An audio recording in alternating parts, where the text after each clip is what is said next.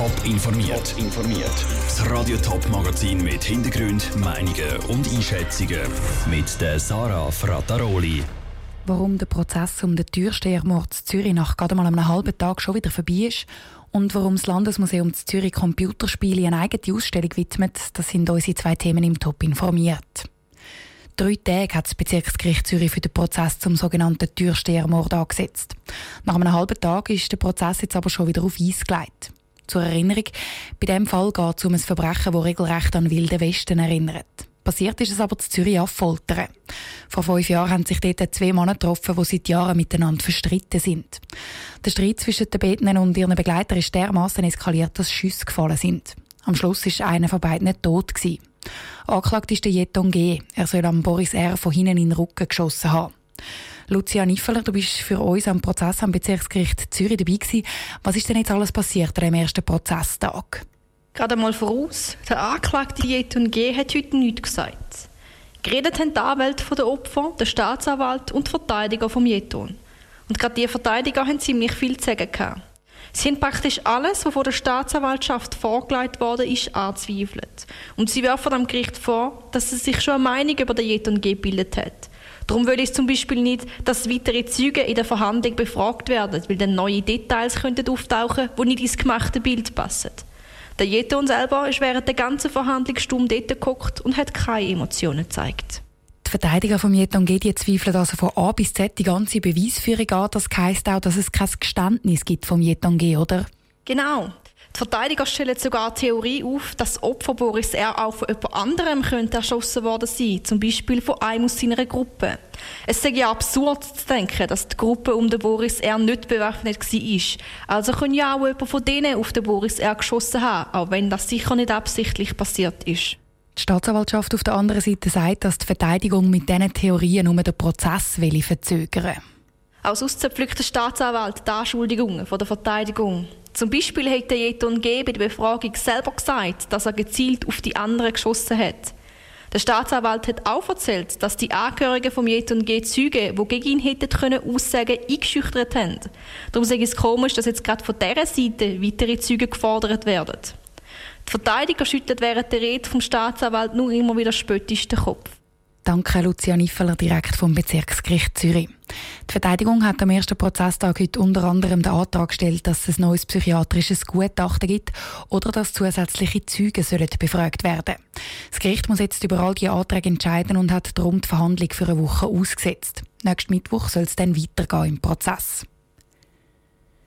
Was haben Autorennen, Krieg und Städtebau miteinander zu tun? Nicht so viel. Aber was haben Mario Kart, die Siedler und Call of Duty gemeinsam? Genau, das sind alles Games für den Computer, für die Spielkonsole und seit ein paar Jahren natürlich auch für das Smartphone. Das Landesmuseum widmet diesen Games jetzt eine eigene Ausstellung. Die beleuchtet 50 Jahre Gamegeschichte und stellt auch die toxischen Seiten der Games ins Skiwerferlicht. Der Vinicio Melchioretto hat die Ausstellung vor der offiziellen Eröffnung schon mal anschauen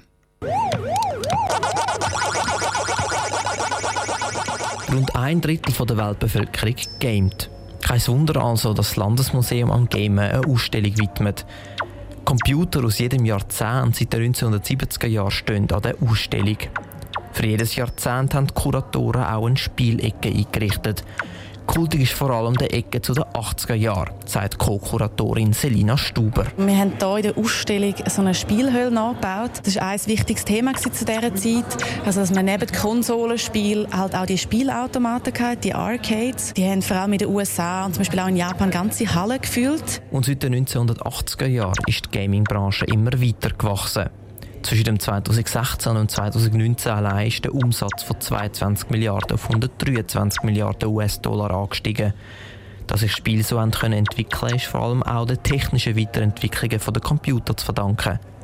Die Ausstellung ist aber nicht nur für hartgesottene Gamer, sagt der Direktor vom Landesmuseum Andreas Spielmann. In dieser Ausstellung kann man spielen, man kann sich selber ausprobieren. Gerade von Leuten aus meiner Generation, ich bin Jahrgang 59, die ein bisschen fremdeln, die nicht so genau wissen, was das mit dem Game ist, dass man das kennenlernt. Das Landesmuseum zeigt aber nicht nur die schönen Seiten des Gamen.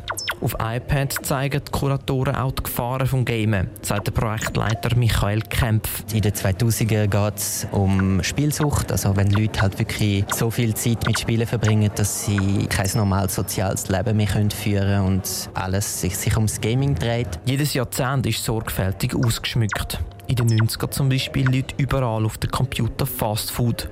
Und im Bereich der aktuellen 2020er Jahre hängen Virtual Reality Brillen von der Decke. Die kann man auch ausprobieren. Ein Beitrag von Vinicio Melchioretto. Die Ausstellung geht dann am Freitag offiziell aus. Sie bleibt bis im Frühling im Landesmuseum Zürich. Die Besucher können dort eben zum Beispiel auch alte Games wie Space Invader oder Pac-Man spielen und so eine kleine Zeitreise in die Vergangenheit machen. Und zum Schluss noch eine Anmerkung in eigener Sache. Wir haben im Top informiert und in den News heute Mittag über den Marcel Töltel berichtet, der im Kanton St. Gallen auf der SVP-Liste für die Kantonsratswahl steht. Im Beitrag hat es fälschlicherweise geheißen, der Marcel Töltel sei ein verurteilter Rassist. Das stimmt so nicht. Er ist vom Rassismusvorwurf freigesprochen worden. Das Bundesgericht hat aber entschieden, dass man ihn als Nazi-Sympathisant bezeichnen darf, weil seine Denkweise dem entspricht, wo man als Rassismus definieren kann. Wir entschuldigen uns an dieser Stelle für die ungenaue Formulierung. Top informiert, auch als Podcast. Mehr Informationen gibt es auf toponline.ch.